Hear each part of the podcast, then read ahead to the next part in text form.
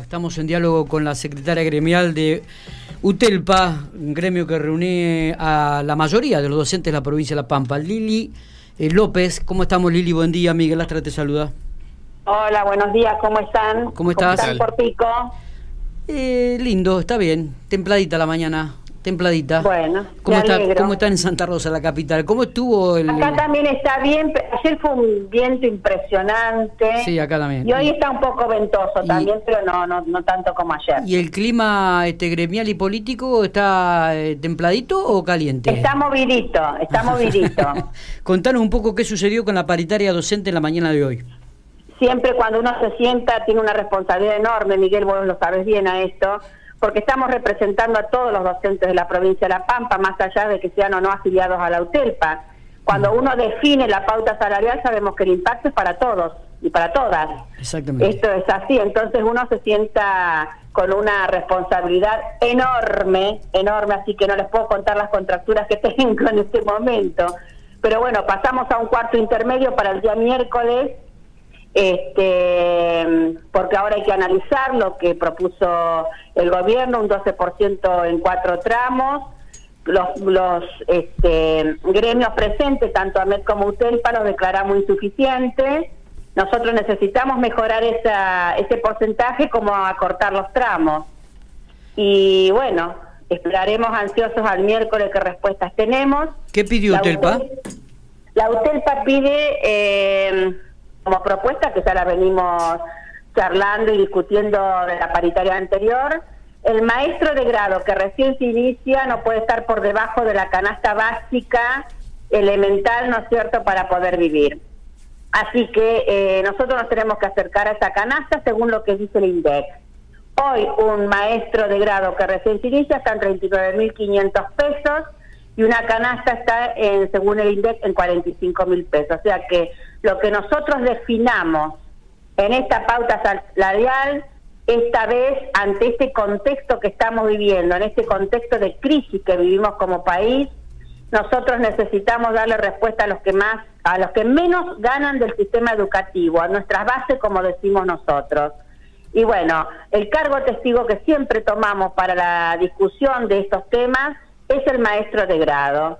Así que ese es el parámetro que hoy nos este, pusimos y nos sentamos en ese ámbito paritario para definir esta pauta salarial 2020, el último tramo. Eh, Lili, ¿hay alguna posibilidad de alguna cláusula gatillo o algo así como se hizo en paritarias anteriores? No, porque el contexto no lo permite. Viste que hay distintos momentos según la definición eh, del contexto que estés viviendo cuando eh, eh, mientras estuvimos el gobierno de Macri fue un buen este, una buena variable la cláusula gatillo para definir ante la, el disparate de la inflación que teníamos ¿sí? eso nos permitía mantener el salario lo que no quita que los dos últimos años de gobierno de Macri la pérdida del poder adquisitivo del salario de los trabajadores y trabajadoras del país fue enorme Hoy, este, además de esos dos años, hoy le sumamos eh, esta pandemia que viene a profundizar la problemática económica del país. Y en este contexto tan complejo y tan difícil, volver a lograr esa pérdida del poder adquisitivo nos va a llevar un tiempo. Sin ninguna duda, nosotros todos estos análisis los tenemos, los hacemos, los analizamos, para poder sentarnos en el ámbito paritario. Lili, estaba calculando recién lo que significa llegar a 45 mil pesos, que sería la canasta básica eh, para el maestro de grado, y estamos hablando de un 14%. No estamos muy lejos, por eso nosotros necesitamos este eh, volver a discutir algunas cuestiones. Eh, así que bueno, no nunca nunca decimos que esto es totalmente malo ni que es bueno, o sea que es, eh, es, este, es un momento de discusión, de análisis, de volvernos a sentar, volver a tirar algunas otras ideas.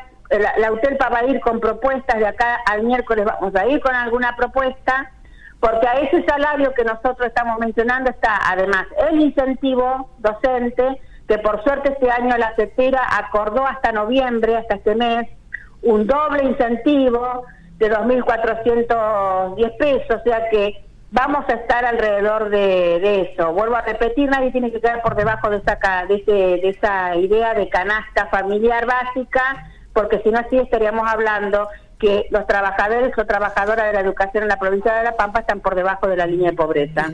Nosotros queremos subsanar eso y creo que vamos a estar a la altura de las circunstancias. Eh, la discusión, la discusión va a ser para para para para lograr esto, Miguel. Interpreto mal si interpreto mal eh, si este, te digo que de acuerdo a tu a tus palabras con el gobierno eh, opositor, gobierno opositor a nivel nacional como el de Macri, el gobierno provincial siempre otorgó cláusulas gatillos y ahora con un gobierno oficialista del mismo color no la otorga?